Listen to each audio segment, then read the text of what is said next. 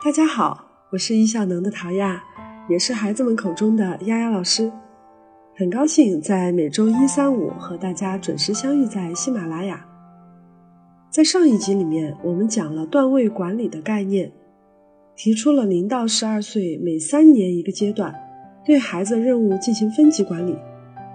那么节目播出之后，就有家长来问我说：“这零到三岁的孩子，哪需要做什么时间管理了？”那么，到底孩子时间管理应该从什么时候开始训练比较好呢？时间管理对于孩子来说，除了认知时间、懂得计划安排自己的事情以外，更多的是培养习惯。这习惯的培养，当然是越早越好。从一个婴儿出生开始，就会在日常规律当中建立自己的习惯和条件反射。每当孩子们在重复发生的行为，都在为塑造自己的习惯添砖加瓦。这每一次的重复啊，都在增加自己行为的惯性。婴儿时期晚上睡觉哭闹，就有家长会给孩子塞个安抚奶嘴。到了三四岁，孩子还要含着东西才能入睡。或者因为大人白天工作忙碌，下班太晚。为了和孩子有更多一些亲子时光，晚上逗孩子玩到十一点、十二点的也大有人在，却在不知不觉中让孩子养成了晚睡的习惯。哪怕幼儿本身对睡眠要求很高，也会因为过度疲倦而显得异常兴奋，无法入睡。如果你的孩子现在处于三岁以前，那么我要恭喜你，这正是给人生大楼打地基的时候。家里所有的抚养人要有一致的标准，共同为孩子建立良好的生活规律。对于孩子生活安排以及注意事项，也要有分门别类的提示清单。围绕着怎么吃、怎么睡、怎么样来发展肢体，来完善这个阶段的各项任务核查。有了这些核查清单呢，家人或者其他的临时抚养人。大家就有了一致的可供参考的一个标准。在这个年龄阶段，父母是百分之百的主导，孩子们其实都是配合父母的安排来完成各项活动。我常常开玩笑对我的学员家长们说：“有权不用，过期作废。”没错，父母的权威呢是有有效期的。每个孩子在一开始都像一张白纸。他们都是通过外部环境对自己行为的反馈来判断这样的行为是否正确，在不断的尝试、犯错、体验当中去学习，慢慢的建立界限感。在婴幼儿时期，正是父母权威的鼎盛期，孩子自己能够独立完成的事情很少，需要父母的照顾，对父母的依赖度极高。这个时候啊。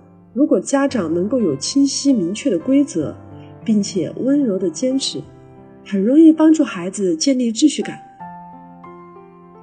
两到四岁是孩子的规则敏感期，在这个阶段的孩子对于规则他有着天然的需求，在有秩序的环境当中，孩子们会感觉到更加安全。所以，如果我们能够抓住规则敏感期的教育时机，帮助孩子学会遵守规则、生活规范，还有一些日常礼仪，将有利于孩子未来拥有自律的生活。到了四到六岁，孩子的大小肌肉都有了一定程度的发展，完全有能力独立完成更多的事情。学龄前的这个阶段，是我们开始训练孩子各项生活能力的黄金时期。给孩子设定一些简单易行的规则。同时呢，配备一些时间管理的小工具，是在这个阶段进行训练的必要条件。孩子的活动主要场所里要放置一些大尺寸醒目的钟。如果家里有条件，还可以给孩子购买像手环、手表这类可佩戴的计时工具。在一些特定时间的活动上面，比如说刷牙，你也可以运用像定时沙漏这样的量化工具。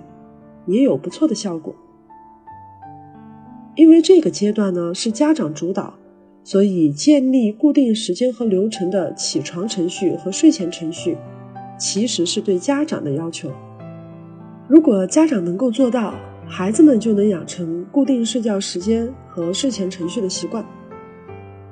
我们说零到三岁是打基础的阶段，那么四到六岁啊，就正式进入了训练的阶段了。既然是训练，就要对孩子有着合理的预期，明白说这个阶段的孩子他的特点还处于技能的学习期，我们要舍得在练习上面花功夫、花时间。合理的去安排孩子的练习时间，千万不要在着急赶时间的时候来进行训练。我们可以运用计时工具，对孩子生活当中每天重复的常规活动进行记录，并且给予孩子反馈。比如说，刷牙用了多少时间？穿完衣服裤子用时又是多少呢？吃早餐咱们又用了多少时间？先和孩子一起做记录，帮助孩子把自己的行为和时间联系起来，再鼓励孩子和时间赛跑，每天进步一点点。这个过程啊，咱们最好有一些可视化的工具，比如说，你可以制作和时间赛跑的表格，记录一些固定发生的行为，比如穿衣、吃饭、洗漱等等。我们在第一列里面记录现在的时间花费情况，如果比这个时间更快，就可以得到像小红花之类的这样的一些贴纸。如果更慢呢，你也不要打叉去否定，而是记录实际花费的时间。这一周结束以后，你可以邀请全家人聚在一起，对孩子当周的记录进行总结反馈，当众的表扬会让孩子备受鼓舞。别忘了再准备一些小礼物，作为总结会上的小惊喜。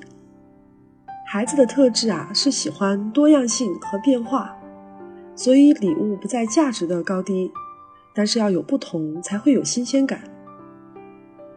对于到底能不能给孩子物质奖励这件事儿，有很多不同的声音，许多家长也在给与不给当中苦苦挣扎。在我的观点来看。凡事皆有度，只要掌握好了这个度，黑白之间就是彩虹。我们不能把孩子行为和物质奖励直接去挂钩，因为这样的方式虽然短期见效，长期来看呢，却会消减孩子做事的这种积极性还有动力，会让孩子形成有奖励才做事的思维模式。我们更多的时候是要去鼓励孩子在自我挑战当中享受进步和成功的喜悦。所以，如果全家人能够聚在一起，给予孩子有仪式感的郑重的反馈，会增加孩子的自我荣誉感。这个时候，咱们可以准备一些不规律的小礼物，它会放大这份美好的感觉。当好的行为获得反馈以后，孩子会持续去重复这样的行为。